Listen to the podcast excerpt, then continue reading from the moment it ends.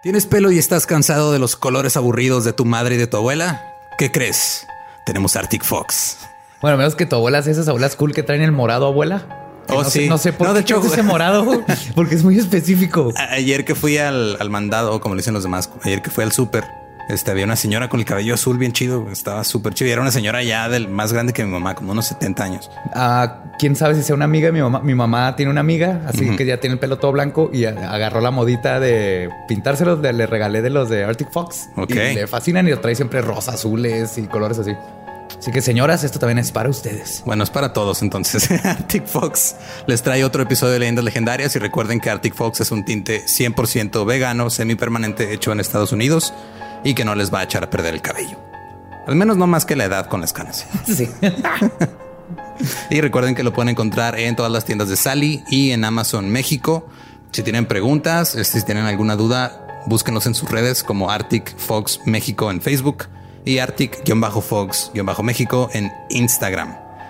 Y este, de hecho, no sé, me gustó el azul que traía esa señora, tal vez, Ese sea tu azul. tal vez. Sí, te digo, si no, porque creo que el, el morado viejita está icónico, pero creo que ese sea natural. Es como No, porque me pasó que mi abuela se quería pintar el cabello así como cenizo guinda casi y, y algo hizo mal y le quedó morado. y ella no quería morado. y se fue a Pero- quemar puertas de presidencias. Toda punk. No, Ah. no, hubiera estado, hubiera estado mejor. Nada más se puso a quejarse de, del tinte en reuniones familiares. Hubiera sido más divertido que hubiera ido a quemar puertas de oficinas gubernamentales o algo así. Vamos, abuelas, ustedes son quienes tienen el poder de quemar eso. Ya a esta edad pueden hacer lo que quieran, se lo ganaron. Pues en fin, este ahora no tenemos muchos avisos, nada más queremos darle las gracias a absolutamente todos los que fueron a las fechas de la gira Cobalto 60. Hijo de su, los amamos. Fueron cuatro ciudades, Juárez, Monterrey, Querétaro y Puebla. Fueron seis shows, todos estuvieron soldados, todos estuvieron llenos, toda la gente que fue a los shows. Este, la, la verdad, eh, un público muy, muy chingón, un público increíble y nos da mucho gusto saber que, que tenemos un público tan chido, la neta. Sí, sí, se portaron tremendamente fregoncísimo en todo. De los regalos, los abrazos, las anécdotas. Tuvimos que comprar una maleta extra Sí. para documentarla y traernos todo lo que nos regalaron. Este, tuvimos que comernos muchas cosas que nos dieron, sobre todo en Puebla, que nos dieron un chorro de dulces y todo. Creo que Y llegué, pistos con, llegué raros. con el azúcar bien alta acá. Este, todas las playeras, todos los, muchísimas cosas. Eh, En serio, todas las ciudades que fuimos, muchas gracias. Vamos a volver. Este, espero que lugares más grandes para que no se quede gente con ganas de ir. Y en serio, muchas gracias. Los queremos un chingo. No esperábamos, este, pues tanta gente. En, en Esa respuesta era inesperada, pero ah, cómo, cómo nos hizo sentir bien que seamos tantos dentro de esta comunidad. Estuvo, estuvo muy chingón. Muchas gracias a todos y pues esperen eh, más fechas el año que entra. También este gracias a todos los que fueron a la Ciudad de México a la Olimpeda en lunes. La llenaron también. Estuvo Oh, yes. muy chingona. Ganó por ahí Grecia Castillo. Eh, vamos por ahí a después armar un All Stars de todos que han este, llegado a la final de la Olimpeda. No sabemos cuándo, pero se va a armar. Claro. Y también este gracias a los que fueron al Rose de la Hora Feliz, que nos topamos ahí, que nos vieron darnos de insultos con los demás podcasts. La neta estuvo muy chingón. Estuvo verguísimas. Me la pasé muy chido y en serio, otra vez muchas gracias a toda la gente que, pues que no sabíamos que, que- que quería vernos. Sí, en serio, mil, mil gracias. También gracias a todos los que nos dieron las cartitas con todas estas palabras de amor y de triunfo y de tantas cosas. Ahí están todas guardaditas. Tendrán un espacio especial ya cuando terminemos aquí el set. Gracias, sí, nos las falta poner mucho. unos libreros y nos falta poner mu- muchas cosas para acomodar todo lo que nos han regalado, que es todas las muestras de amor. Queremos que estén aquí donde grabamos Exacto. para siempre estar rodeados del amor que tal vez este nos hizo falta de niños. y por eso estamos aquí. Claro que sí, hablando de muertos y necrofilia y asesinos en serie. Creo que una, una de mis partes, porque hubo muchas, pero creo que una de mis partes favoritas fue cuando afuera del lugar de donde se fue el show en Puebla, la gente empezó a gritar necrofilia. Entonces, sí salió, yo creo salió en primera plana, así que culto satánico en el centro de Puebla. Espero. Sí, sí, mándenme una foto y una copia de ese periódico. Entre eso, la gente que llegó a la- en Querétaro como una hora antes, ah, no, tres horas antes a hacer fila, la gente que en Monterrey también este, se nos acercó en la calle, la gente que también llegó antes, todos los fans. Es que en serio fue mucho, fue, estuvo muy chingón. Sí, sí, los amamos, nos sentimos bien queridos y pues vamos a seguir haciendo esto más, más, más chingón cada vez. Y pues, este, sin nada más que agregar por el momento, como buen correo Godín, este, los dejamos con el episodio. ¿En qué episodio vamos? ¿Es el 36? 36. Si es el 36, ya, ya, ya no sé en qué día vivo. güey, 36. ya, o sea, desde que regresamos de la gira, no sé dónde estoy. Yo. No sé qué está pasando, pero sé cuando estoy enfrente del micrófono y cuando no. entonces los dejamos con el episodio 36 de Leyendas Legendarias. Comenzamos. Ok. ¿Qué esperabas que No sé, Confundes. ahí les va.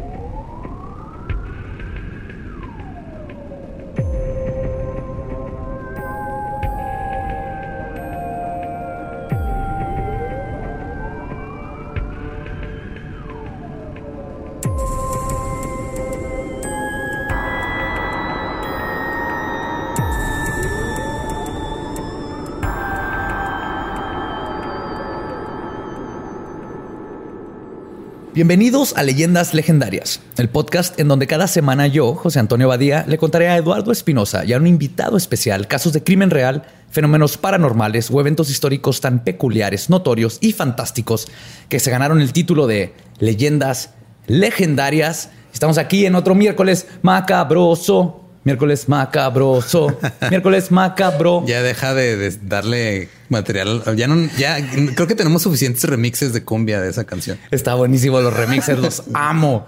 Como siempre, me acompaña Eduardo Espinosa. Aquí rompiendo ilusiones, como siempre. Sí, no, no me macabro. So, Yeah. Y hoy en la silla embrujada de una ciudad internacional, internacional, ya nos hicimos internacionales en leyendas legendarias. Les pido un aplauso, por favor, en sus mentes para Bernardita Rufi Nelly, directo de Chile. Qué tenebroso. Ah, qué país tenebroso. De las mejores dictaduras de eh, Latinoamérica. Sí, sí, no es- Muy si- orgullosa. No sé si sea Puro terror. O sea, mejor o peor. O sea, cuando una dictadura es tan buena que le tienen que, Que es, que es- reconocer es que es la tan, mejor. es tan mala que es la mejor. Ajá, exacto. Estuvo bien hecha. Sí, sea, sí, sí, sí no se va. escatimó, señor, no se escatimó gastos. Si me vas a oprimir, Sí. oprímeme bien. Bien, Sí, claro. hecho. Si me vas a torturar, pa, poli. Sí, sí, sí. Inviértela la tortura. ¿no? Obvio que sí. Hazte famoso, joven. No con los de ISIS que están inventando chingaderas con piedras y así. No, no, no. Bien hecho. Bien hecho. Electricidad en los huevos, como corresponde. como Para eso- corresponde una gran dictadura. Por supuesto. Vaginas con ratas. Sí, señor.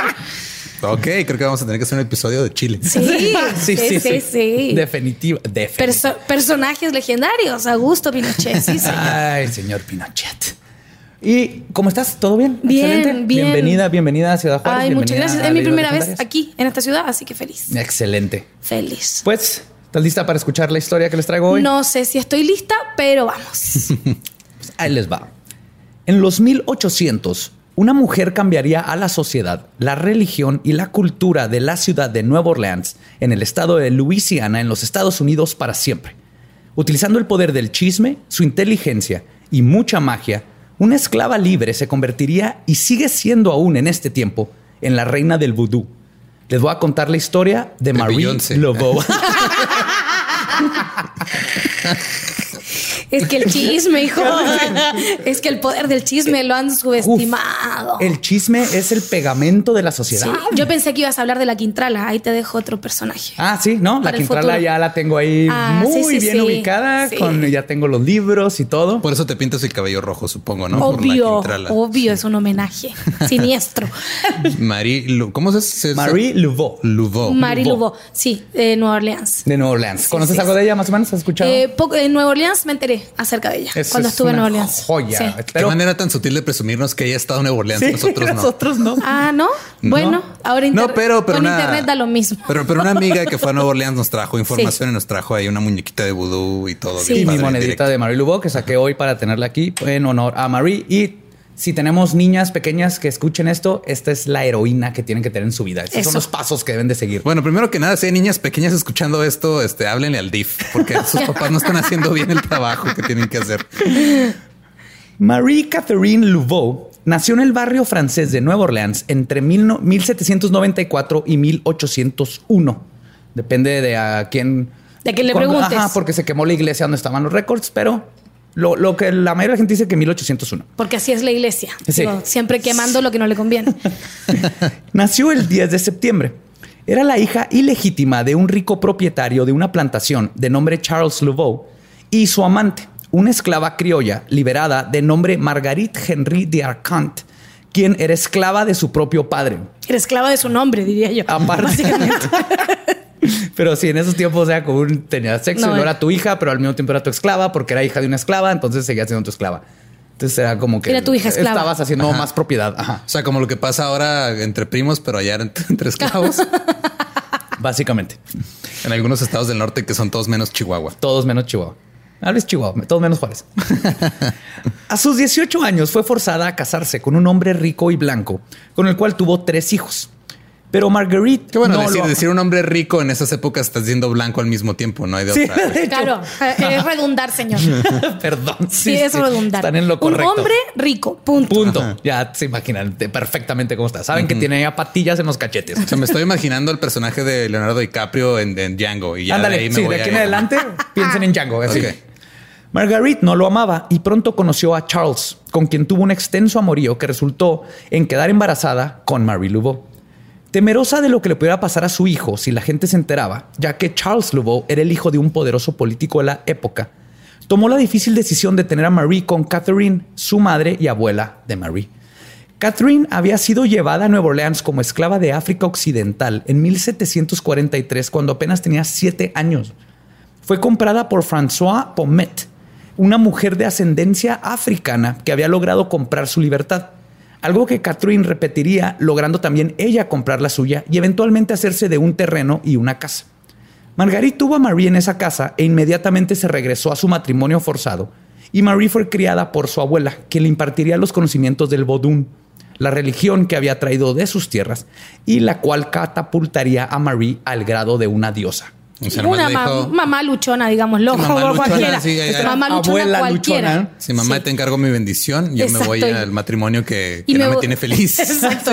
Me voy a seguir de puta allá, tú me cuidas a la guagua acá.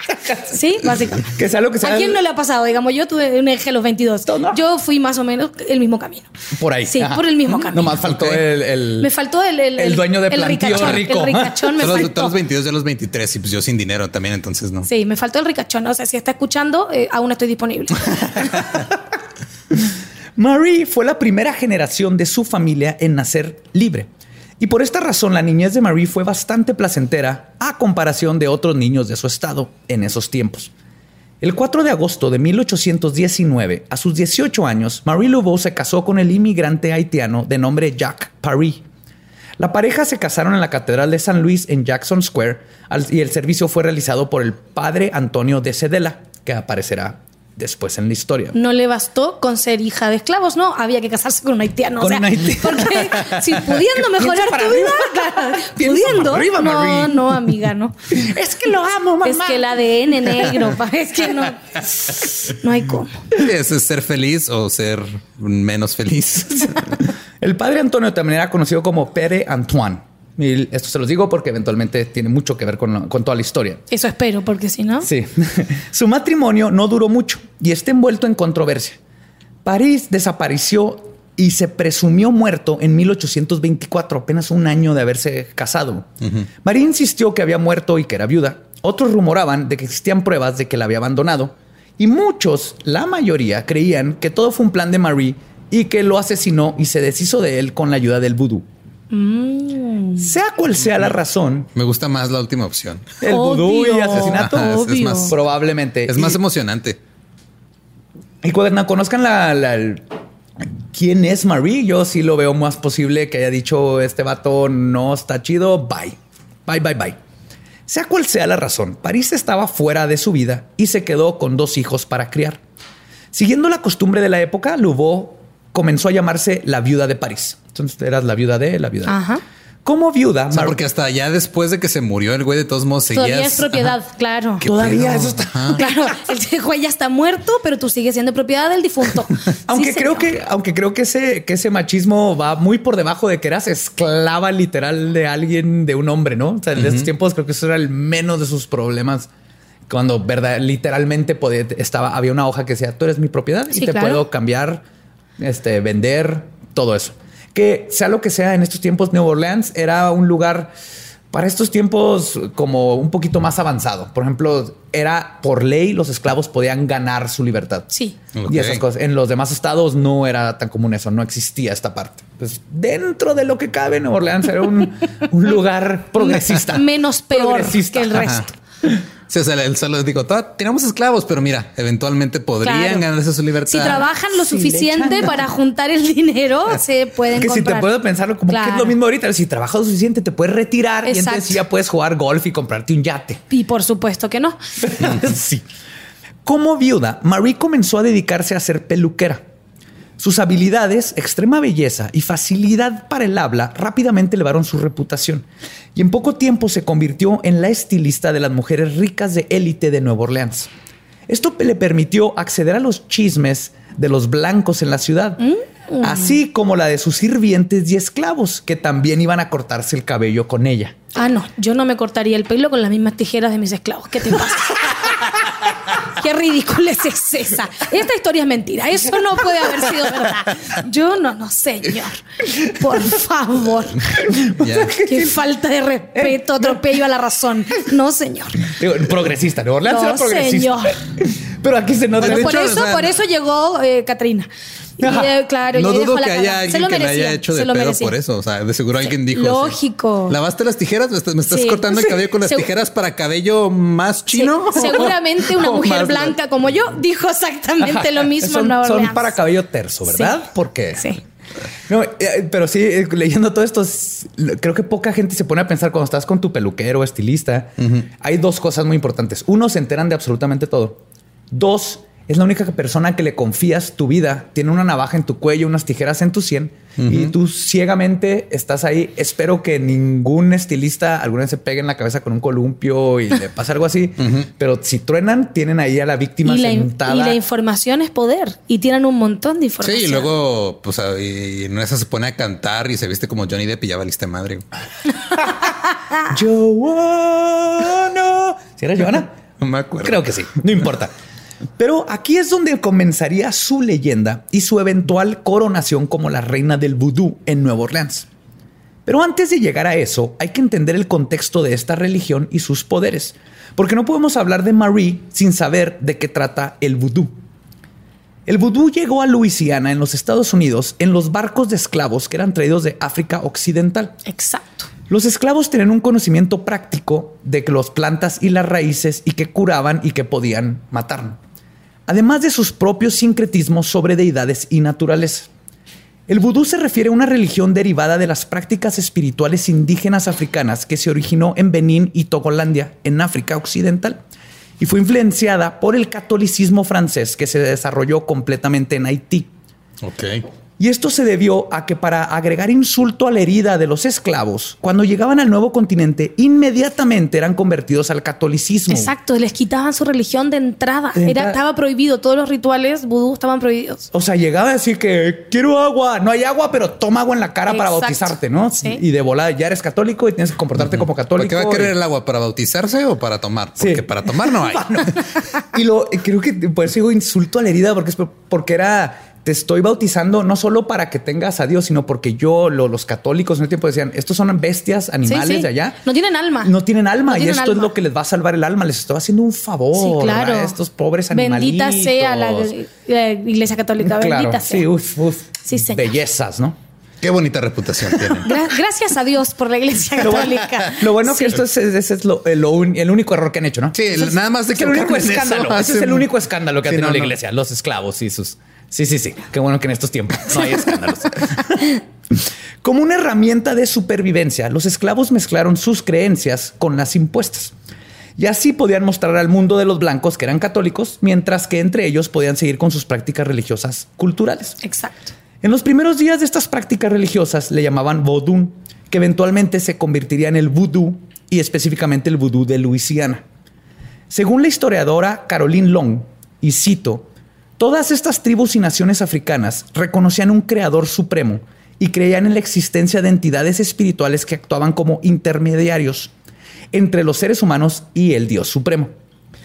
Entonces, el vudú se le conoce estas, eh, perdón, se le conoce en el vudú a estas eh, estos, eh, entidades espirituales intermediarias como iguas o loas.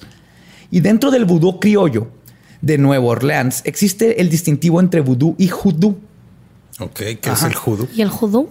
Es, es traté de explicarlo en chorro maneras hasta que di con esto perfecto. Anthony MJ, un, un antropólogo, dice bien fácil. Describe las disciplinas como el vudú es la magia y el judú es la religión. Ah, ok. Ok. Ok. Así de fácil. Pero Uno es el conjunto de creencias y la otra es el fenómeno Eh, eh, la práctica. que ocurre, Ajá. claro. Perfecto. La mayoría de la gente asocia el vudú con magia negra, muñecos y zombies. O sea, nada más porque vienen de África, no necesariamente tiene que ser magia negra también. O sea, Eso ya vendría siendo redundar otra vez. Dijimos en magia que viene de África. Este episodio es traído a ustedes por la redundancia. La palabra del día, redundancia. Y aunque es- no, nada, iba a decir redundancia redundante, pero ya. Y aunque estas Pues cosas sí son parte de sus prácticas, al igual que con cualquier religión que no sea la católica, la mayoría de estas cosas son exageradas o malinterpretadas y definitivamente difamadas por las religiones de los conquistadores. El vodún es una práctica espiritual y religiosa fluida, adaptable, sincrética e inclusiva de todas las personas, sin importar su raza, credo u origen. Los ya mencionados Loa, espíritus o misterios, son las entidades utilizadas para describir las fuerzas divinas espirituales arquetípicas del universo, que siempre están cambiando, manifestándose de infinitas maneras según el filtro de una cultura dada y de su ubicación geográfica. Entonces, dentro del vudú es si tú crees en tal santo y tú crees en otra cosa de tu religión, son lo mismo. Son todos bienvenidos. y son bienvenidos porque Sí. hablamos de lo mismo. Ah, eh, tu, tu dios es el del maíz, el mío se llama así, el tuyo se llama así, todos los tres son dioses del maíz. No nos tenemos que pelear, nomás tienen nombres diferentes, ¿no? Básicamente. cuánta sabiduría en el vudú, ¿no? ¿Qué, se- Es- qué sería del Islam? ¿Ah? Ah. Si pensáramos así. Ups. Uh, ah. Ups. No, qué, qué terrible forma de pensar. ¿Qué es eso ¿Cómo de- que, cómo que no hay solo un dios? ¿Qué es eso de incluirlos a todos? O ¿Qué sea, ordinariedad? sí, sí, sí, sí, O sea, vienen estas personas del continente africano a ¿Que, sigue, que se casen entre dioses por Dios. se conviertan en gansos y violen mujeres para ser minotauros. No es posible. ¿Y es- ese cuál fue? Este, Zeus. Sí, Zeus. Y es por eso que las culturas a las que se les fueron impuestas otra religión encontraron en estas prácticas un balance entre sus creencias y las que tenían que pretender seguir para no ser quemados vivos. Mira, Sí. total. Total. Bueno, lo que sea. Y lo, lo padre es que no fue difícil. Los practicantes del budón se dieron cuenta rápidamente que al igual que el catolicismo, por ejemplo, ciertas actividades eran vistas como agradables para el dios del budún, Magualisa, así como para sus intermediarios, y eran paralelas a prácticas de los católicos, los cuales, pues, los cuales pueden demostrar amor y aprecio a su dios a realizar buenas obras desinteresadas para otros o rezando y ayunando como un tipo de sacrificio. Tenían las mismas prácticas. Y no tardaron nada en hacer un básicamente rebranding de los santos católicos Sí. como analogías de sus loa e inyectar tambores y ritmo sabroso al monótono y aburrido canto gregoriano. Entonces llegaron a ponerle música Onda, y le sabor pusieron y onda a todo. Y es- Lógico. sí. Y es así como nace el vudú de Luisiana. Los practicantes del vudú de hoy también ofrecen sacrificios al dios superior de los espíritus al ofrecer derramado este, li- libaciones, rezando varias oraciones, tamborileando, tocando, Tocando jazz. instrumentos, jazz, o incluso entregar el Es cuerpo que to- para- todo el conocimiento que tengo sobre vudú viene de este, la princesa y el sapo. Ay, no. ¿Qué sería de nuestra vida sin Disney? Pues él es Papa Legba. Papa Legba es, uff, funciona. Háblenle a Papa Legba. Ok. Es uno de los loas grandiosos. Le, le voy a pedir que me enseñe a bailar a ver qué tanto funciona, a ver si es cierto. A ver qué tan poderoso es. No hacen milagros, nomás te ayudan a. o también eh, pueden entregar su cuerpo para ser poseído temporalmente por el espíritu del mismo, que es lo mismo que hacen los cristianos, ¿no? Que se mete el Espíritu Santo en ti y bailas y hablar en lenguas y todas estas cosas. Pero dentro de ellos está bien. Si lo hace alguien más, está Claro. mal y no se dan cuenta que el- A mí se me mete el Espíritu Santo de vez en cuando también. Y, a la Virgen María se le metió una vez y mira lo que pasó. Y mira, y mira lo que Y estamos hoy día. estamos- y mira lo que estamos hoy con lo que estamos batallando. Sí, señor. Las ceremonias de vudú generalmente son presididas por un sacerdote llamado Hungan o sacerdotisa llamada Mambo o Reina. en Nueva Orleans. Estas personas generalmente están vestidas con prendas de colores brillantes que simbolizan todos los colores de la creación de la tierra, mientras que los fieles suelen vestirse de blanco. Igual que los católicos, ¿no? Nomás los católicos, uno morado en Pascua y verde. Morado es en. Verde después de... que tocaste un niño. y- Amarillo es que Ah, necesitas es que un niño. Estuve, espérate, estuve en, en escuela católica, me debo acordar. Ver, blanco es este fiestas como Pascua y eh, Navidad y esas cosas. Verde creo que es así en el normal. Sí, y el, violeta mora- como el violeta, muertos. En el violeta es este Funerales para el violeta es para cuaresma y para como preparación a la fiesta, algo así. Sí. Y había otro que creo que es el, el, el verde Piel negra pinta. es hay niños en el cuarto. Ajá, sí, algo así. Sí, y, y cuando tiene muchos colores, eh, es sacerdote gay. Ajá. Lo cual esperemos Se- que se sabe, suceda alguna se vez. sabe, sacerdote gay. Y también este, ya que les quiten el celibato, por favor. Sí, yo creo que eso arreglaría mil problemas. No, yo creo que no les gustaría. Porque ahí pierde toda la gracia. Porque la gracia es que están haciendo lo prohibido, es la gracia es la cochinada.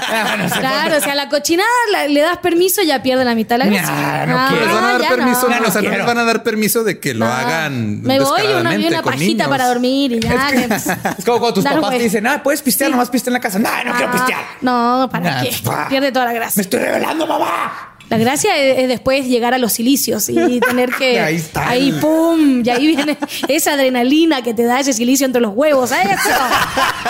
Eso es lo que hace toda la diferencia. Si le quitamos eso, le quitamos la vida, hermano. No, pobre sacerdote. Pues como pueden ver, el vudú y el judú es muy parecido a lo que en México conocemos como santería e incluso los rituales del enganga, ya que tiene las mismas raíces. Sí. Pero como mencioné, hay factores muy, muy característicos del vudú que me gustaría aclarar antes de continuar con la vida de Marie Laveau. El primero y quizás el más famoso son los muñecos vudú. Contrario a lo que la gente cree, el principal uso de estos muñecos No, no me digas que no hay alfileres. Por favor, no me digas que no hay alfileres y que a la gente no le duele. Porque Sí eh, todo lo que amo del vudú está ahí. no, sí hay. Está ahí. pero su principal uso es para protección y curaciones. Al igual que toda la magia, es una herramienta la muñeca. Y quien la usa es quien decide si lo utiliza para bien o para mal. Si quieres usar los alfileres, funcionan. Si Eso. quieres usarlo para curar, funcionan. No, ella Es no como un martillo. Si quieres clavar un clavo, funciona. Si Si quieres quieres quebrarle el cráneo a alguien, funciona. también, Exacto. también Es una funciona. herramienta nada más. Pero no es martillo blanco o martillo negro, ¿no? Cuando dicen magia blanco, magia negra. Ah, no, sé, si viene de. África, no sé. no estaría tan segura. Sí, si haces magia en, en- en Finlandia, obviamente no va a ser magia negra. Es magia black metal. Sí, es magia de elfos. Sí. Los muñecos de vudú funcionan con dos principios básicos de la magia: la ley de similitud y la ley del contagio. La primera nos dice que lo similar atrae a lo similar. Un ejemplo de esto son las pinturas rupestres, donde nuestros ancestros pintaban escenas de caza para que al salir a buscar alimentos, éstas se manifestaran de la misma manera y a su favor. ¿no? ¿Estás diciendo que los cavernícolas inventaron el secreto? Sí. Toda la autoayuda del mundo viene de la rupestre. Y es curioso porque todos lo tenemos. ¿Quién no escribió el nombre, tu De- nombre con el nombre de la persona que Pero te gusta en secundaria? en un- en un corazón. En un corazón o, o un chorro de veces porque tenemos el instinto de hacerlo. Y lo que estamos tratando de hacer es que eso se convierta en realidad. Esa magia la tenemos en los genes. Decreta, weona, decreta. Eso no, ya- Pero ¿quién diría que el hombre de las cavernas decía decreta, jojojojo, de- decreta? Y por eso, o sea, O sea, las- el mismo güey que hace que hacía las pinturas rupestres. Si ahorita existiera, tuviera Facebook, se la pasaría compartiendo memes de un- manifiesta lo que quieres. No, y postales con puestas de sol. Ay, mucha, mucho amanecer. puestas de sol, pero con mamuts. Claro, que, que menos mal que en esa época no había fotos. no, La puesta de sol en. Facebook. Girasoles, muchos girasoles. Pues la segunda ley se refiere a que cuando un objeto tuvo contacto con otro, los dos quedan conectados intrínsecamente para siempre.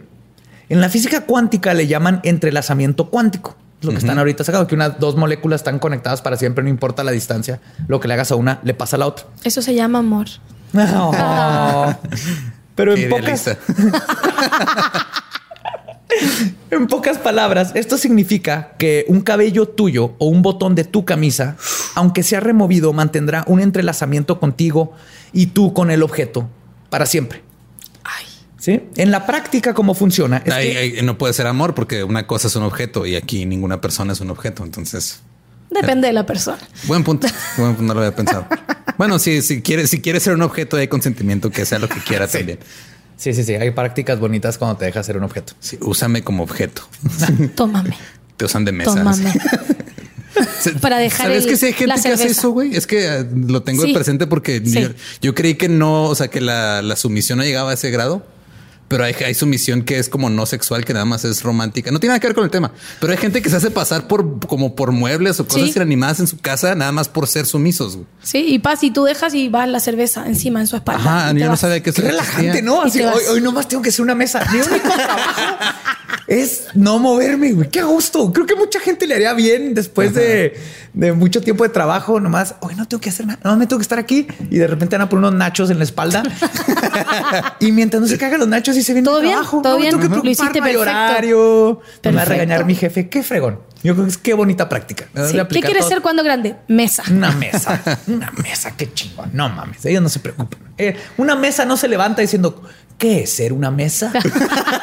¿Hacia dónde va la mesa? ¿Hacia dónde va? ¿Qué quiero llegar a ser? ¿Tengo, ¿Tengo plan de retiro? Mm, No, no, no, nomás detiene los nachos. Me gusta, me gusta esa, esa idea. Pero en fin, pues sigue con la historia que me desvié muy cabrón. Pero cómo funciona es que si haces un muñeco, ya juntando las dos, los dos principios, que representa una persona y luego le pones un artículo que le pertenecía, primero que nada ya estás construyendo un análogo de la persona por cuestión de la ley del contagio. Entonces tengo un monito y digo, este representa a Yuridia, le pongo un cabello de Yuridia y ya están conectados.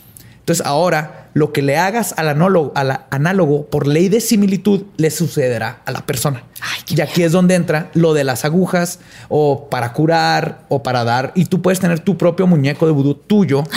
Donde le, le- El ego le ya se nos fue a la mierda. O sea, cuando Sí, uno, ya. cuando uno ya tiene un muñeco de vudú propio es porque ya no te alcanzó con Instagram. No hay filtro de Instagram No, ¿qué que pueda con tu ego. ¿Qué sí. pasó ahí? Sí.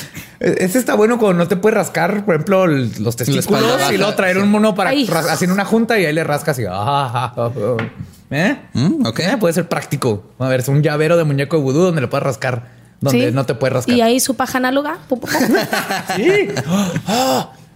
Vamos a entrar en un business. Hay que hacer esos muñecos de vudú. ¿Viste? Yo creo que ahí está merchandising de Sí. leyendas legendarias. ¿Quieres un muñequito de vudú? Para Sí, rascarse. señor. Para, para darse pajas. para darse pajas en horario laboral. ¿Te estás masturbando, Gutiérrez? No, no, Como, no. si, la- un o sea, muñeco. co- como si la única razón por la que no se han hecho pajas en horario laboral es porque no tienen un No tiene muñeco muñeco vudú. vudú, por supuesto. Pero les podemos presentar una forma más práctica y mágica de hacerlo. Claro, y estética y plástica. Y el, arte. el segundo aspecto más característico del vudú y mi fobia más grande en la vida es la práctica de convertir personas en zombies. Ay, A diferencia de los muertos reanimados hechos famosos por Hollywood, los zombies del vodú son muy reales. El proceso de zombificación comienza cuando un bocor, el hechicero, selecciona una víctima y le administra el polvo de zombie. El antropólogo Wade Davis descubrió en los 80s que un ingrediente típico de dicho polvo es una poderosa neurotoxina llamada tetrodotoxina, comúnmente encontrada en el pez globo. Es la, ya ves en, en el fugu fish, Sí. en, en sushi, que te puede Que te paraliza. Pero ellos descubrieron una manera de sustraer y saben eh, la cantidad perfecta mezclada con otras pla- plantas para básicamente para hacer parecer que estás muerto. dejarte como catatónico. Sí. Y la administración del polvo de zombie puede variar. Polvo de zombie, igual. Está en así le dicen. O sea, así le dicen. yo ya, Mira, yo no quise decir nada al principio, yo pero ya quiero ponerme a escribir sobre el polvo de zombie. No es lo mismo polvo de zombie que un polvo con un zombie. ¿Eh? Pero se me hace que los zombies echan polvo. ¿Eh? ¿Ya está todo seco? o sacan polvo. sacan Sí, polvo. Te sacan sacan polvo. Te sacan polvo. No te echan polvo, te sacan polvo.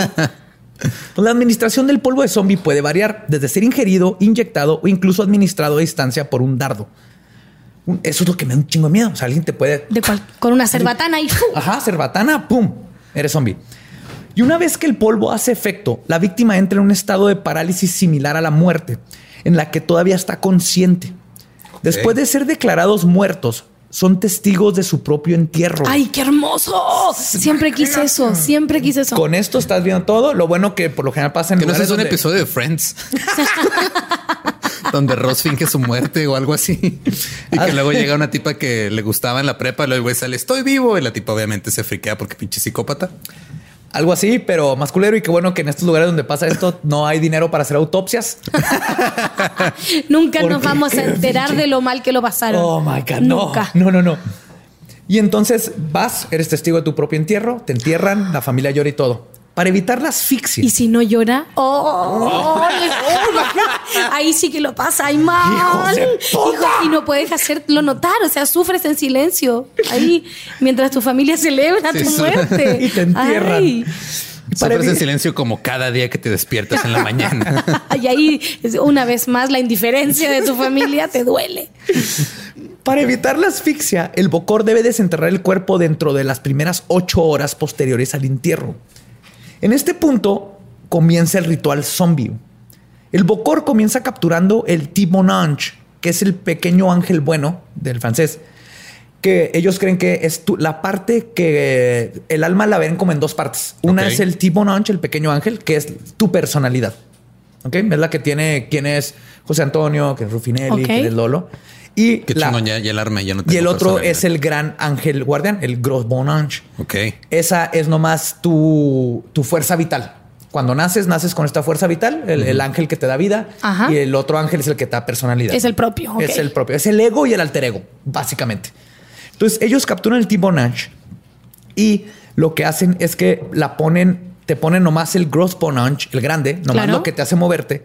Y entonces el chiquito, el, el Sí. pequeño ángel, lo guardan en un pequeño recipiente de arcilla o algún otro recipiente, lo envuelven en un pedazo de ropa de la persona y lo almacenan ahí de forma segura por si alguna vez quieren volverte consciente Porque de si quién eres. despiertas, vas a ser sin alma, Sí. vas a ser sin tu personalidad. Sin tu personalidad. Solo tu cuerpo con su movilidad, Exacto. pero no vas a tener tu personalidad. tienes- Ay, Dios mío. No tienes sentido común, no tienes quién eres.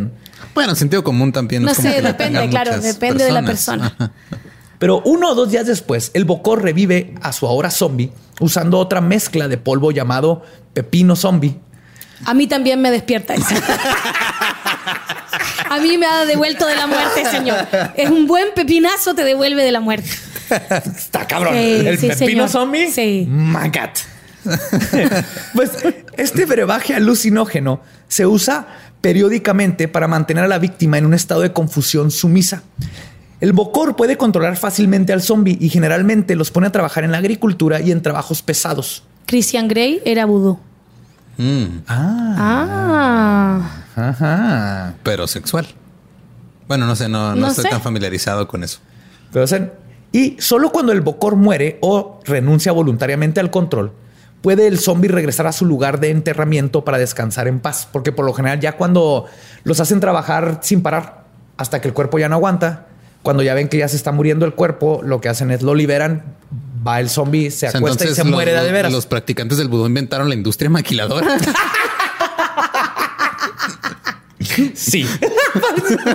Nomás que la industria no te da en el pepino zombie. Eso es lo triste. güey. Se perdió la pero el- costumbre. pero el pepino zombie entonces era para devolverte a esa vida sin vida. Ajá. Y para mantenerte en esa vida. sin para vida. mantenerte en eso, para que seas útil en ese espacio y después que te mueras para siempre. O sea, el zombie como que se muere dos veces. Sí, básicamente hacen un robot tuyo. Te quitan Claro. todo lo que te hace ser tú, Todo lo particular y te dejan solo en lo vital. lo vital y te mueves. Y lo, lo feo es que la gente está atrapada dentro de sí mismo. Se está dando cuenta de lo que está pasando, pero no puede detener si no puede, no tiene libre albedrío, ¿no? Lo que Exacto. O sea, lo digo, haces. ellos le dicen pepino hombre y nosotros le decimos deudas de Liverpool, Coppel, etcétera. güey. O sea, sigue siendo lo mismo al final de cuentas. Hey, ¿qué tal? Soy Lolo de Leyendas Legendarias y les quiero dejar un pequeño adelanto de nuestro nuevo podcast. Estás escuchando El Dollop, parte de All Things Comedy Network. Este es un podcast de historia americana en el que cada semana yo, Eduardo Espinosa, le contaré un suceso histórico americano a mi amigo José Antonio Badía, que no tiene idea de qué se va a Ok, lo bueno es que el tema.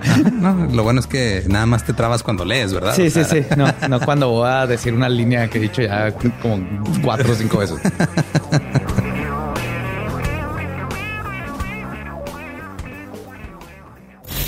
De joven comenzó a trabajar en barcos y en 1816 fue capturado por el pirata Jean Lafitte en la costa sur de Texas.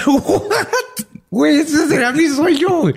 Ok, top uno, que me secuestren este, extraterrestres. Número dos, tiene que ser que me secuestren piratas. Estén pendientes y suscríbanse a El Dolop. Pues en 1937, Sora Neil Hurston, antropóloga, estaba investigando el folclore de Haití. Se encontró con el caso de Felicia Félix Mentor, quien había muerto y fue enterrada en 1907 a la edad de 29 años. Los aldeanos encontraron a Felicia deambulando por las calles 30 años después de que la habían sepultado. Ay, güey, 30. 30. ¿Y estaba igual de joven? No, estaba. Ah, o ya la- habían pasado Pero la los años. reconocieron, todavía tenía familiares y todo. Felicia, ya fuera de su estado de zombificación, contó que tenía tres décadas trabajando en un campo junto a con otra docena de zombies. Pero las autoridades nunca pudieron dar con el plantío porque no sabía dónde estaba. No, o sea, si no estás consciente, nada más tienes. Supongo que es como también una referencia de un idiota, pero vieron la película de Warm Bodies, el tipo este que es zombie y luego se enamora de una chava que está viva y luego empieza a recuperar su. Sí. Es una película que suena muy mala, pero en realidad es buena. No sé, no, no quisiera entrar en, en Ajá, no, esa o sea, es que discusión. es, no es- sé. es entretenida, pues no es una buena película, pero está más entretenida de lo que parece la premisa. bueno. Pero básicamente es este tipo, o sea, como que es, es zombie, pero todavía está como atrapado dentro de sí mismo. Entonces, conforme va, o sea, básicamente, o sea, conforme va regresando en sí, empieza a recuperar memorias, empieza a recuperar la vida, pero no por completo. O sea, como que se Y queda. aquí como que a ella la- le dejaron de dar el, el pepino zombie y poco a poco la soltaron por alguna razón Claro. y recuperó la memoria. Pero lo triste es que se acuerda de todo. O sea, se acuerda de las 20 Ok. horas de trabajo, de absolutamente 30 años de estar trabajando atrapada dentro de su propio cuerpo. Eso se me hace, pues eso es mi, Por eso en mi la, fobia número en uno. la maquiladora a los 30 años de trabajo en- dentro de tu mismo cuerpo te regalan un reloj de oro. Pero aquí por eso yo quiero advertirles a todos con la siguiente canción. No te metas con mi voodoo, voodoo. No te metas con mi voodoo, voodoo. Era lo que este programa necesitaba. El vudú. pues conocer el vudú era importantísimo para ahora sí conocer a quien se convertiría en su reina en Nueva Orleans. Lo cual, la, la cual, perdón, usó la herbolaria, el poder y la espiritualidad de esta bonita religión para ayudar a los necesitados y castigar a los malos. Ay, heroína. Es el Robin Hood del vudú. es- Claro. No, es, es una diosa. Esta, esta mujer debería de estar en, en- en el... Todo el mundo debería conocer de Marie Lubo. Ahorita vamos a ver por qué. Y Debería debería, ser estar en el billete de 10 dólares gringo. Sí, y debería de en México enseñarte esta historia. Y las niñas deberían de aprender de esta mujer cuando están chiquitas como una figura histórica. Es, es- es una maravilla esta mujer. Es que es el problema que digo en Es que es general. mujer, es que es mujer. No, es que incluso las mujeres empoderadas que les enseñan en la escuela son como que las que dos. o sea, como- Kahlo. A eso iba. O sea, te, te enseñan, no, Frida Kahlo. Frida Kahlo no estaba tan empoderada como muchas otras que han existido en diferentes puntos de la historia. Ni siquiera, güey. pero es una manera como de, ah, mira, estás empoderada, pero te sigue dominando un hombre desde fuera. güey. Entonces sientes. Pero la- creo que la diferencia con Frida Kahlo era que Frida Kahlo sí era consciente de esa dominación y tenía una lucha interna respecto a esa. No, no encontraba que era lo que tenía que ser. Pero tenía uniceja. No puedes tomar en serio a alguien que tiene Nadie, una uniceja. nadie, no, nunca, No, jamás. No, no, no. Y su arte está. Mm, Pero no me quiero meter en ese tema. Vamos con Marie Laveau. ¿Quieres hablar, hablar de arte sobrevalorado o hablemos de Violeta Parra? Ahí tenemos otro. Luego hacemos un podcast de arte sobrevalorado, Arte sobrevalorado. de Latinoamérica. Sí, señor. Y lo van a escuchar tres personas.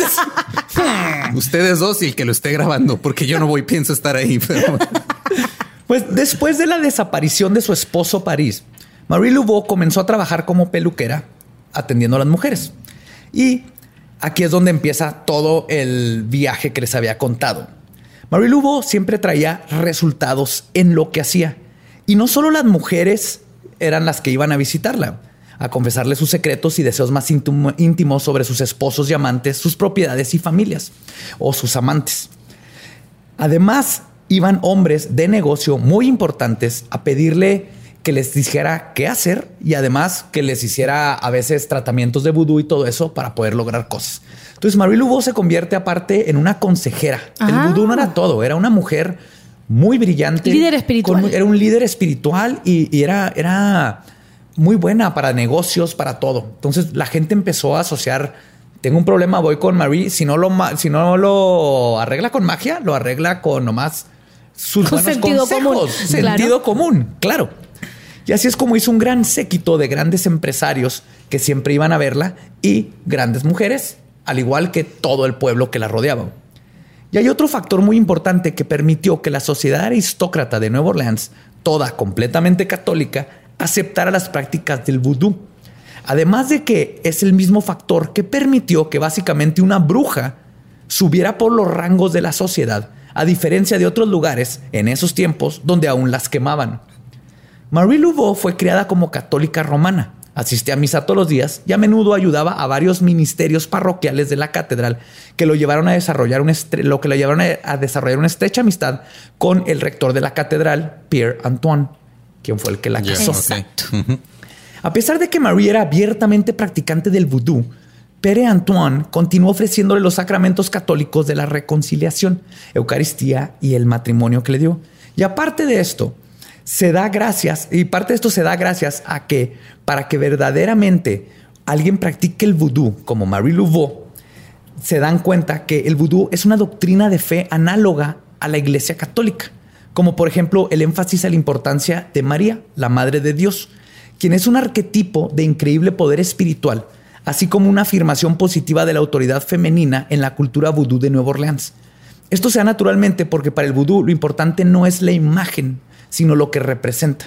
Y la Virgen María es lo mismo que los Loa Yemaya, madre de la fertilidad asociada con la luna, o Isis, que si no tomamos la Virgen de Guadalupe está parada sobre una luna, que no tiene nada que ver en lo católico, pero ahí el artista que lo hizo Spoiler, no fue Dios, no sabe pintar. Dios no sabe pintar. Pero el artista que lo hizo metió ese detalle porque la Virgen es este arquetipo de la madre de Isis, de, esta persona protectora y la sabiduría y todo esto femenino, ¿no? Y los del vudú es así que, ah, mira, la Virgen, sí, nosotros le llamamos Yemayá. De esta manera y a través de la amistad que Marie fomentó desarrolló, y desarrolló con Pere Antoine, el vudú y el catolicismo se casaron como religión en Nueva Orleans. Esta boda entre el catolicismo y el vudú se hizo más penetrante y notable conforme Marie Laveau creció y maduró. Muchos de los seguidores y amigos de Marie, sabiendo que su amistad con Pierre Antoine era muy fuerte y por lo tanto con la Iglesia Católica, no solo le perdieron el miedo a las paganas tradiciones de los esclavos, sino que lo veían como algo permitido practicar, que no tenía un conflicto con su propia religión católica. Y de esta manera Marie se convertiría además en el puente que uniría dos religiones aparentemente no compatibles, que es algo que existe aún, pero que por ejemplo en América Latina se practica en aparente contradicción con la religión católica. Y es, muy curioso. Aquí todo el mundo le reza a santos que va en contra de, la, religión católica. Le eh, va a la Santa Muerte. En toda Latinoamérica tenemos mil cosas de para la suerte y todas estas cosas. Bueno, mira, mijo, te voy a, te voy a. Toda la santería. La santería brasileña también. Está prohibido, pero no te dice nada. Pero en Nueva Orleans es están juntos, vámonos todos a celebrar las dos cosas. Es como tu tía, ya la que está grande, que llega y te dice: Tenga, mi hijo, su agua bendita y le voy a pasar un huevo por todo el cuerpo por si las dudas. Ah, es cubrir todas tus, cubrir todas tus bases. Y es tía, eres un hereje. Eso es herejismo, eso es paganismo. No puedes usar un huevo y no puedes usar agua bendita, no son compatibles. Te vas al infierno, tía. Aquí lo que hicieron es, es el mismo pedo. Es lo que sé buena persona y creen lo que es que es, lo, que pasa cuando empiezas a tomar este de manera literal las enseñanzas de, de, una religión, ¿no? O sea, es cuando te das cuenta que son símbolos que representan ciertas esencias, está bien, no hay pedo. Pero cuando dices, no, es que así dice la Biblia y si no crees en eso te va a partir la y madre. Es la única, y es la única y verdadera. Y, de hecho, tanto escritas igual. Y cuando está, más, cuando está más pendejo es cuando dices, es que es la única y va a hablar, pero traigo este gatito porque me da suerte. Claro. no, no, no puedes, no puedes prender una veladora. Obviamente no, porque por pendejo es la pata de conejo, no es un gatito. Y Mira, mi papá es ateo y, y cuando nació mi hija me dijo, mira, yo no creo en Dios, pero bautízala por si acaso. Es el por si las Me dice, no pierde nada, no pierde nada. Es el principio de Pascal, ¿no? Si no existe y no creo, no pasa nada. Si existe y si creo, que chido. Entonces me conviene creer por si las dudas. Por si acaso. Sí, no pierde nada. Pues además de lograr una simbiosis perfecta de creencias, Louveau también hizo algo de enfermería, ayudando con todos sus conocimientos de herbolaria que sus ancestros habían traído al continente. Durante la epidemia de la fiebre amarilla y las epidemias de cólera, siempre la llamaban para cuidar a los enfermos y siempre respondía con prontitud. Sus habilidades y conocimientos le valieron la amistad y la aprobación de todas las esferas de la población. Cabe destacar que en 1853, un comité de caballeros en una reunión masiva celebrada en Globe Hall convocó a Marie y le pidieron que, en nombre del pueblo, ayudara a combatir la fiebre. Se juntaron todos los responsables de todos los sectores de Nueva Orleans y dijeron, necesitamos a Marie Laveau. Ese tipo de personas no existe ya, ya no se hacen. No, no. Esa, que, todos lo quieren, todos quieren que está bien lo que está haciendo. No sé. Ahora es este, ¿sabes qué? Está habiendo problemas políticos en Puerto Rico. Háblale a Ricky Martin y a Claro, o sea, claro. Sí, y aquí era somos católicos y ella es vudú y ella es negra y nosotros somos blancos. Vale, madre, se está muriendo la gente. Ella sabe qué hacer. Vamos a hablarle, por favor, ayúdanos. Eso fue algo, eh, es algo muy bonito esta parte de la Ahí historia. Ahí tienes Nelson Mandela, te creías importante. Ahí quedaste, Nelson Mandela.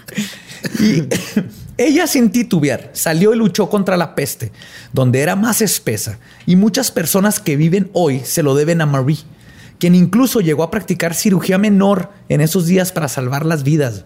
Todavía hay descendientes de gente que Marie Lugo salvó cuando nadie sabía qué chingados o sea, ya, pasando. Ya, se metía en tu cuerpo, cortada partes. Sí, sí, te sacaba ahí órganos, te metía el pepino zombie. El pepino zombie.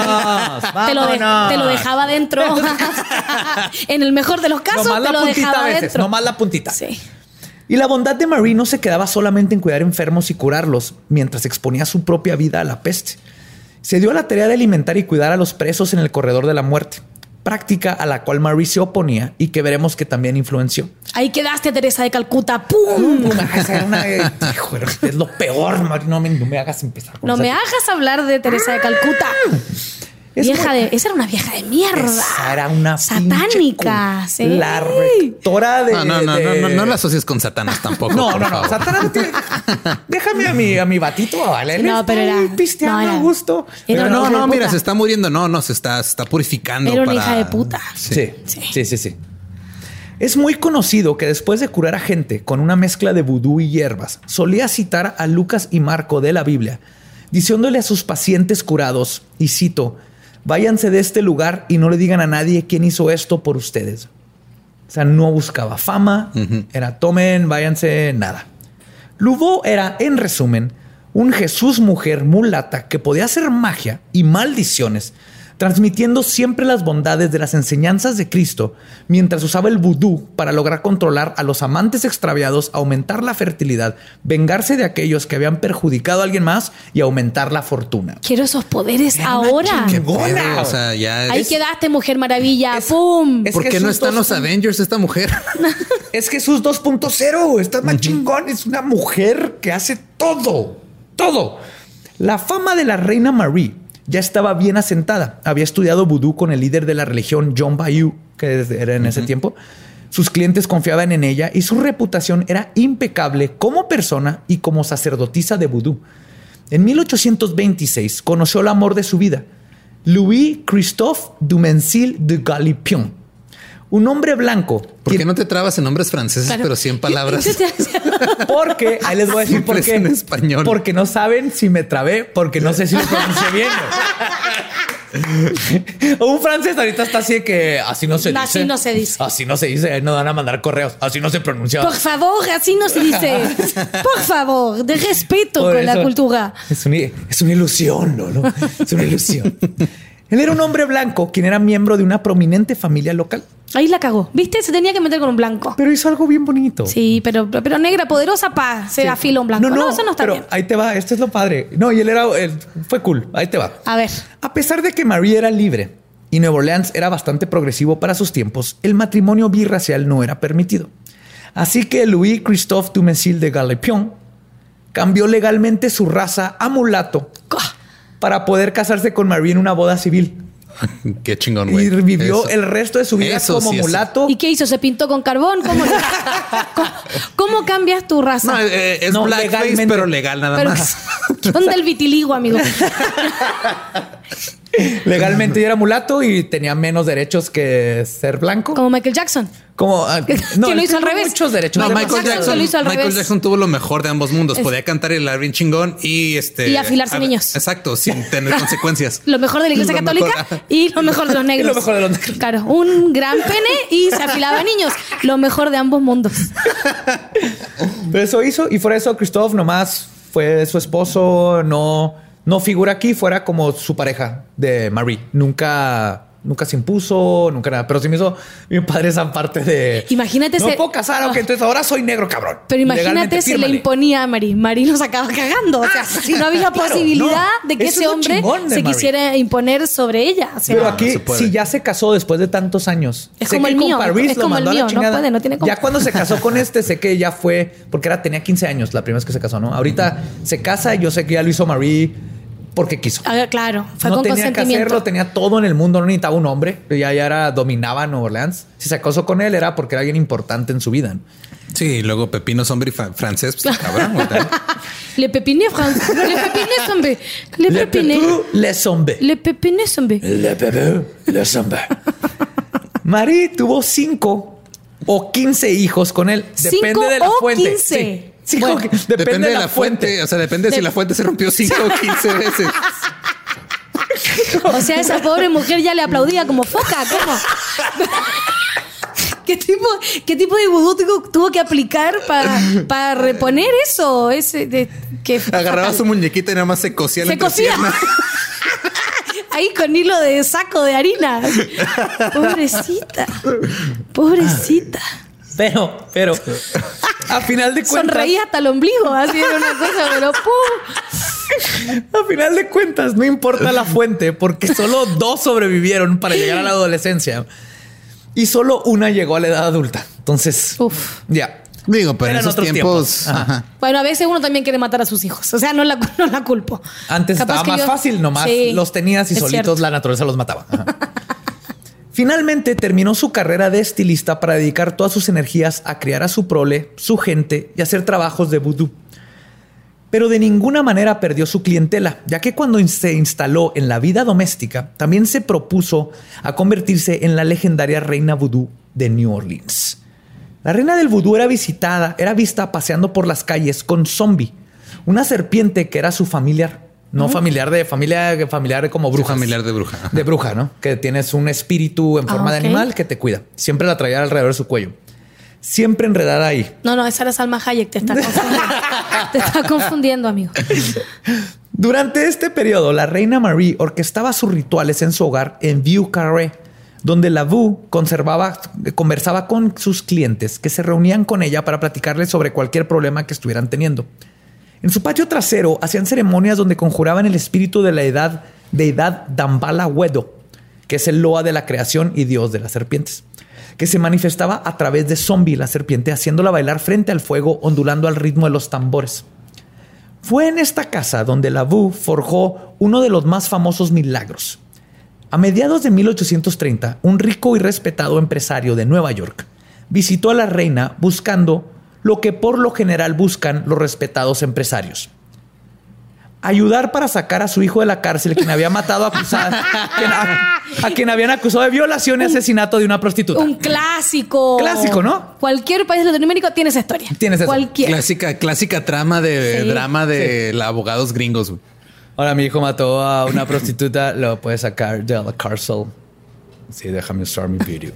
Pero sí, a eso fue, obviamente. Es La- que cuál es, ¿por qué las matan, güey? Es, no, es lo que no entiendo. O sea, Basta con que se las tiren ya. Ajá. ¿Y pero para qué matarlas? No entiendo. O sea, ya le estás pagando, güey. Para recuperar la plata de cagado, de, de miserable. Pero eso ya, eso ya es robo, ¿no? Pues la decisión de ayudar al hijo del empresario parecería ir en contra de todo lo que Marie representa y su moral. Exacto. Pero solo ella sabrá por qué accedió a ayudar. Porque había un billetón atrás, un checazo. Pero no sin antes pedir a cambio de sus servicios una enorme casona perteneciente al empresario localizada en Rue Saint Anne. Así cualquiera cambia sus principios. Más tarde, ese mismo día, Marie Laveau salió de su casa con zombie enredada en su cuello Es que esto se me hace tan verga. Está bien chingón. Espérate, y la, la serpiente se llamaba zombie. Zombie, Sí, la serpiente se zombie, llama zombie. y se mueve y así Bueno. la traía siempre. Entonces, ver esta Tipo mujer medusa, así. Como medusa con su serpiente y todo el mundo era, no mames, a llevarlo. ¡Wow! Se me hace chingoncísimo. Un día quiero serlo. ¡Ah! Ok, entonces salió caminando, se dirigió a la catedral de San Luis. Le pidió a los santos que le ayudaron en su causa y luego se puso tres granos de pimienta de Guinea debajo de su lengua, ofreciendo el dolor de hacer tal cosa como sacrificio para su plegaria.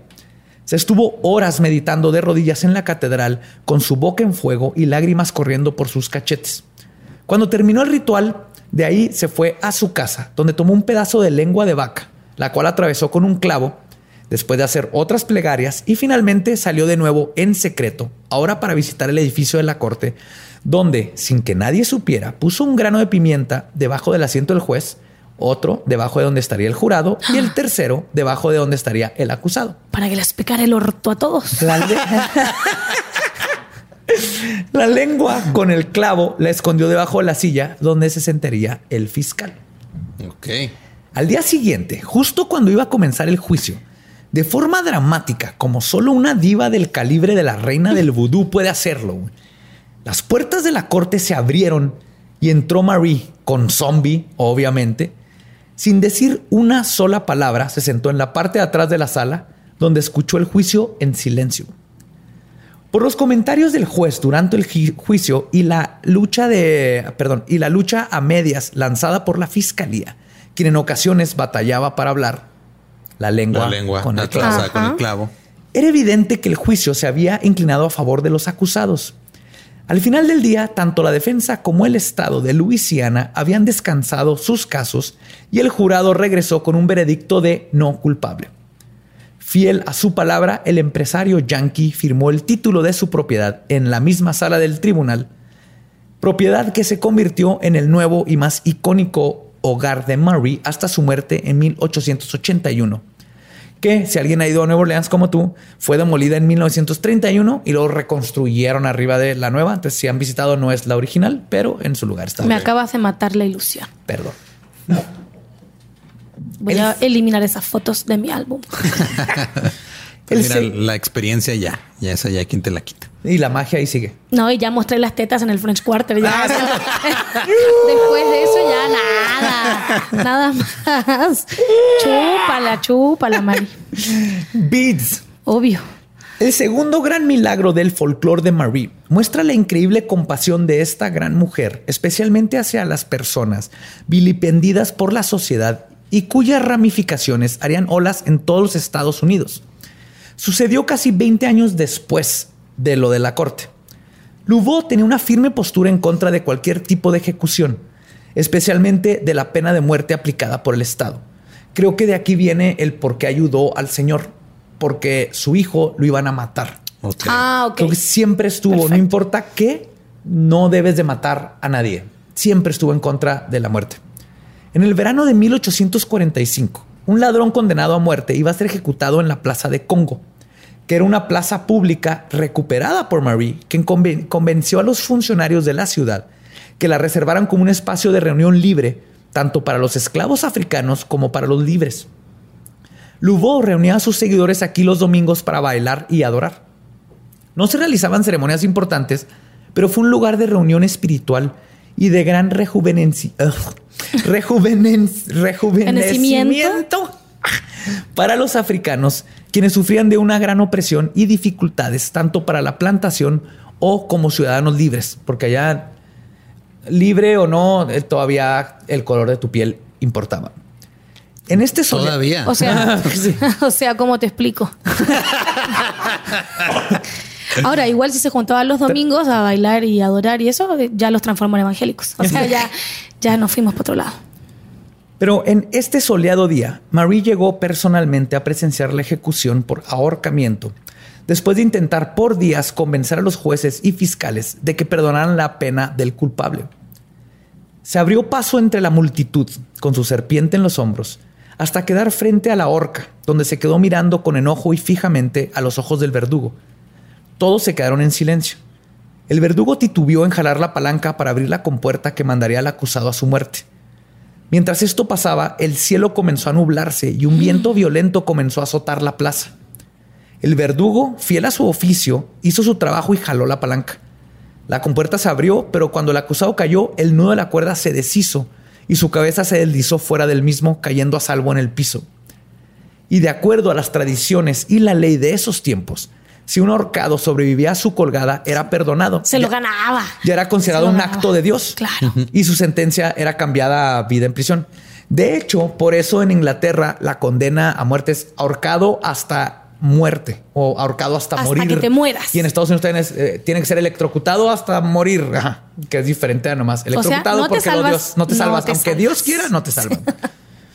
Después de ese día, nadie dudaría de las habilidades de Louveau y se ganaría el título de Reina Santa María Louveau. Y después de este incidente, el estado de Luisiana se convertiría en el primero en los Estados Unidos en abolir la pena de muerte. Luego la volverían a instituir porque... Porque chinga tu madre, Lobo. ¡Fuck yeah! ¡America! Sí, pero fue bonito mientras duró. Tuvieron una buena intención. ahí. Porque para eso llegó Trump, ¿cierto? Para abolir todo lo bonito. Pues para los últimos años de su vida, su hija, o una de las dos únicas hijas que sobrevivieron, porque tuvo a Marie Ecurasti Eloise Leveau y a Marie Philemonet Galapion. Se convirtieron en Marie II, no se sabe cuál fue. Pero se cree que fue la que sustituían y iban y salían a hacer cosas de Marie y tomaron su negocio. Pero otros creen que Marie I estaba usando el poder del vudú para rejuvenecer y continuar haciendo su trabajo. Esta es una leyendas O sea que, no era hija, sino que era ella misma que era ella misma de rejuvenecida. joven. Ajá. Y esta leyenda sigue, no hay forma de comprobar porque ni los de- ni los este que saben de la historia saben cuál de las hijas era y nada, pero se sabe que salía de joven idéntica a hacer lo mismo. Pues finalmente, en junio de 1881, Marie falleció pacíficamente en su hogar y fue enterrada con un funeral católico en la cripta familiar de los Lavaux Galapion. Su legado aún puede ser sentido en Nueva Orleans. La gente visita su tumba para hacer rituales de buena suerte. Los turistas pagan dinero para comprar muñecas de vudú y medallas de la reina, y sus fantasmas aún son vistos merodeando por las noches en las antiguas propiedades. El debate de los historiadores sigue siendo que si Marie Laveau poseía verdaderos poderes sobrenaturales místicos o si su influencia se debió al soborno y al espionaje. Yo digo, Gente de mierda, que no sean capaces de creer en una buena persona. yo digo, deja tú. No. ¿Qué importa? Da igual. ¿Qué importa? Y si son los dos. Se son hizo los leyenda. Se hizo leyenda. Entonces, es como, el, como lo que pasó, por ejemplo, con este Lance Armstrong, ¿no? Que fue de, ok, el güey se metía esteroides y lo que quieras y ganó a base de eso, pero también ganó un chingo de dinero para eh, la, investigación contra el cáncer. Entonces, tal vez los métodos pueden ser cuestionables, pero Bueno, no. ya lo dijo Maquiavelo. Ajá, exacto. Sí. ¿Para qué lo vamos a no- cuestionar? pero en realidad no estaba, o sea, digo, cuando los métodos son cuestionables, no necesariamente porque estén mal, o sea, no, no le estás haciendo daño a nadie más que a ti mismo metiéndote esteroides en el caso de Armstrong. O sea, estás ayudando a, la gente al final de cuentas, como que buscando estas, estos pequeños, como le dicen los gringos, los loopholes, ¿no? Estas pequeñas Ajá. avenidas como de que le das vuelta a la ley o le das vuelta a ciertas No, cosas aquí- para un bien común. Y aquí el debate es si usó magia o usó. Es de uno que importa, dos. Lo que no comprenden, y muchas veces. Ahí les doy un ejemplo perfecto: el- la maldición de Abrieron el. Todos los que abrieron el. Sí, se el- murieron. Se murieron. Y lo dicen los científicos. No, pues es que era un hongo y era un virus. Y así. Sí, güey. O sea, no, no vas a desaparecer con la maldición. La maldición, lo que. La maldición No se es. te va a te vas la a cara, morir. no es Claro. Te no vas a importa morir. cómo, no importa cómo. hace, hace que se junten sincronísticamente cosas para que a ti te dé una enfermedad y a ti te va a caer un avión y van a pasar estas cosas. De eso se trata la magia. A final de cuentas, lo único que importa es el resultado, resultado. ¿no? Y aquí la cosa que yo veo es que independientemente de lo que haya pasado, el legado de la reina santa del vudú es que fue una mujer que vivió bajo sus propios términos y se negó a conformarse al papel que la sociedad le había prescrito. Ella forjó su propio destino mientras ayudaba a los demás. Y es por eso que Marie sigue viviendo como la santa reinante en el vudú de Nueva Orleans. Porque a final de cuentas, igual que ella, el vudú es una religión cuya esencia radica en la supervivencia y la autodeterminación. Quiero llorar. Y no por soy eso, nadie. No soy nadie. Y por eso Marie Laveau debería de ser conocida por todos y todas en este mundo. Debería ser alguien que admiremos por arriba de Santa Teresa y de muchísimas personas. Aparte que te digo, tener 15 hijos, la concha esa mierda. o sea, no, de verdad. Yo ahí me quedé, ¿ah? Yo, a mí me diste ese dato y, y con eso yo ya, ya ídola, ídola máxima. Y fueron uno tras otro, ¿eh? Esos 15, pero se iban muriendo. Sí, es pues que- salen en fila todos con ese boquete, güey. Salen todos sin terminar de hacerse todavía. Se le caían, se le caían Por a eso no Marilu. sobrevivieron. Hay cuatro mesinos, dos semanas, cocodrilos ahí, dos semanasinos, para que te tu Una- vecino. una, una- una fila de casimeritos ahí saliendo por la entrepierna del Lubo. Esa fue Marie Laveau. ¿Qué te pareció? Ay, me encanta, me encanta. Tenía una idea muy vaga de Marilubo hace muchos años que fui a Nueva Orleans y sí, se habla de ella todavía. Y de hecho en todas las casas de vudú eh, hay imágenes y hay cosas, efectivamente medallas y monitos y todo. Y todo. Está sí. lleno, sí. Y para, para Nueva Orleans es esta. Básicamente, ella unificó a partir de la magia, la religión, porque a partir de las creencias de la gente. Como que lo que no ha logrado nadie. ¿eh? unificó a lo que no ha Lo logrado que no ha nadie. y, ahí, nadie. y ahí ahorita los blancos católicos y los de vudú y todo eso es lo mismo y todos se llevan bien y todos tiran pari y todos van y enseñan las boobies. Eso. Y se la pasan bien chido. Les enseñó. Y se vuelven llenos de collares y todo bien. Sí, esto se trata de pasárnosla chido, tocar los tambores, pistear. ¿Para qué nos peleamos, no? Entre esclavos y blancos. Somos personas que queremos lo mismo, estar bien. Y ella poco a poco fue haciendo lo que tenía que hacer, sea magia, como le quieran llamar, para juntar a la sociedad. Y por eso es wow. Marie Laveau, wow. Gracias por esta historia. Gracias Muchas a ti por habernos. Gracias por volar desde Chile a Juárez, nada más Nada para más hacer para este esto. podcast y regresarte. Nada más. Bueno, los verdaderos fans somos así. Cuando tengan los que se dicen verdaderos fans, vamos a ver qué es lo que Así hacen por es, este sí. programa. Vamos a, ver quién le gana. A, ver, señores. quién le gana. pues nuestro podcast ha terminado. Nos podemos ir a pistear. Esto fue Palabra de Belzebub. Los amamos. Nos escuchamos y vemos próximo miércoles macabroso. Pero antes de irnos, este, tus redes sociales, que Ah, te sí, siga la tonto, gente y todo eso. ¿Cómo, ¿Cómo te encuentra la gente en Soy redes arroba sociales? marilubo y, eh, y aquí están mis boobies. No, eh, me encuentran en todos lados como arroba brufinelli con dos F de foca y dos L de linda porque no son incompatibles. Entonces, eh, Brufinelli en todos lados, en Twitter, en Instagram y en Facebook me encuentran como Bernardita Rufinelli.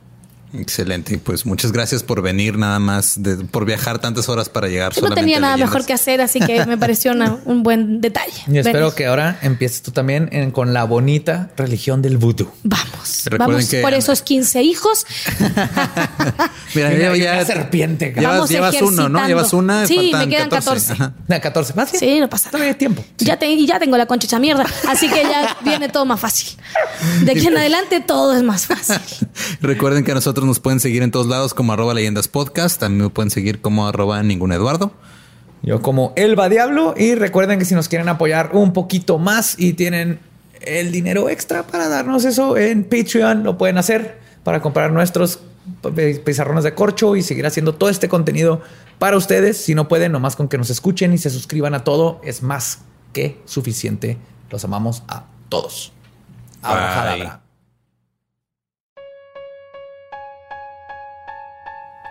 Yeah, hey, hey.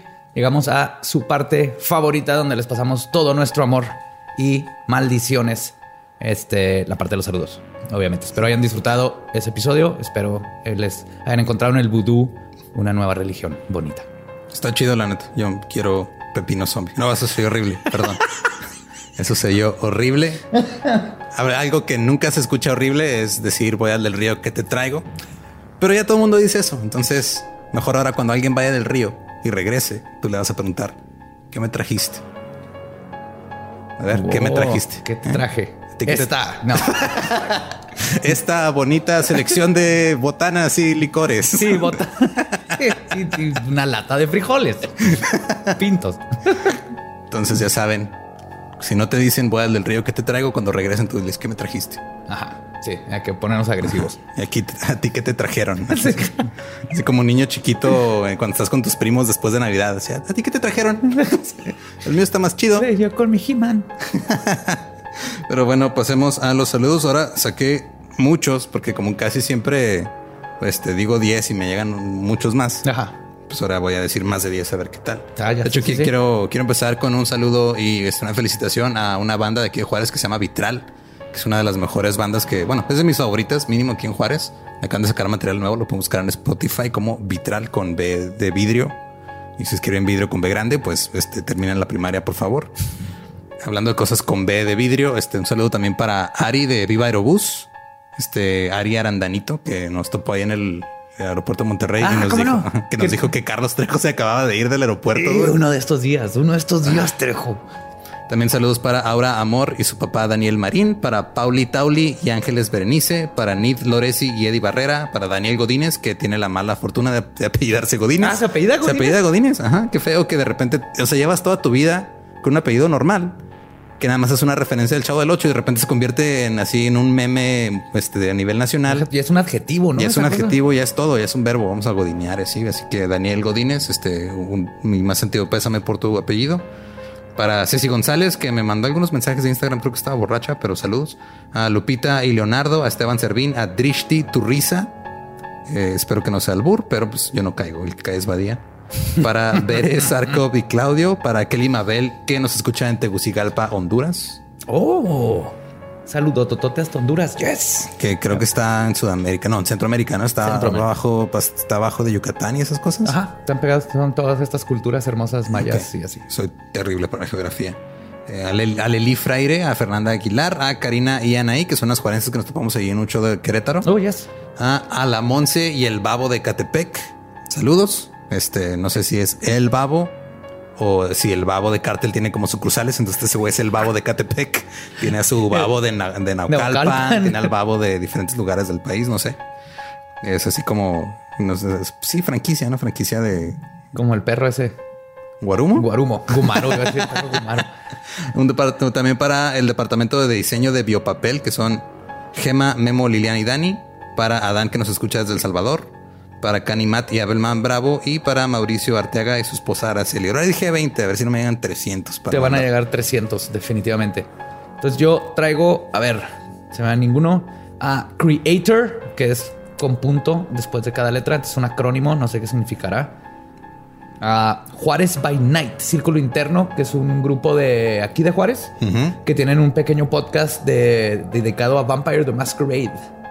No sé si Oh, sí, jugaste de esos. el RPG. No, yo no jugué RPGs. O sea, era lo suficientemente nerd como para jugar RPGs, pero lo suficientemente antisocial para no hacerlo con otras personas disfrazado en, en LARPing y eso. Yo sí hacía LARPing y todo eso, y varios con los que hice LARPing ahorita este, están en esto. ok. Entonces hay gente aquí que le interese este, jugar y seguir jugando RPGs o empezar a jugar, contáctese con ellos porque siguen teniendo juegos todas las noches y así. Bueno, no todas, pero todavía se juntan.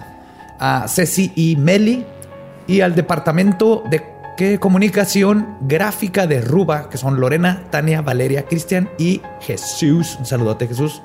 A Edna Sendejas, a Vane Rock Love y este, les va dos cumpleaños retrasados, porque se pierden en la lista, perdón, pero feliz cumpleaños retrasado a Bren Honorato y a José Urbina.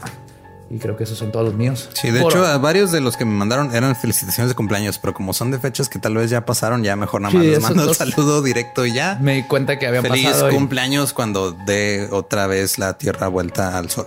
Sí, sí, no para, de todas maneras. Come on. Sabemos que fue su cumpleaños y les deseamos un abrazo a todos. Sí, voy, voy- voy a citar a, a Rapunzel en la película de Enredados. Lo bonito de los cumpleaños es que son cada año.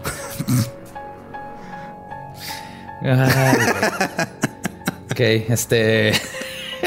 Mm, creo que con eso podemos cerrar este programa de vudú, zombies y películas de Disney de Rapunzel. Nos escuchamos y nos vemos la próxima semana en Leyendas Legendarias. Bye. Bye.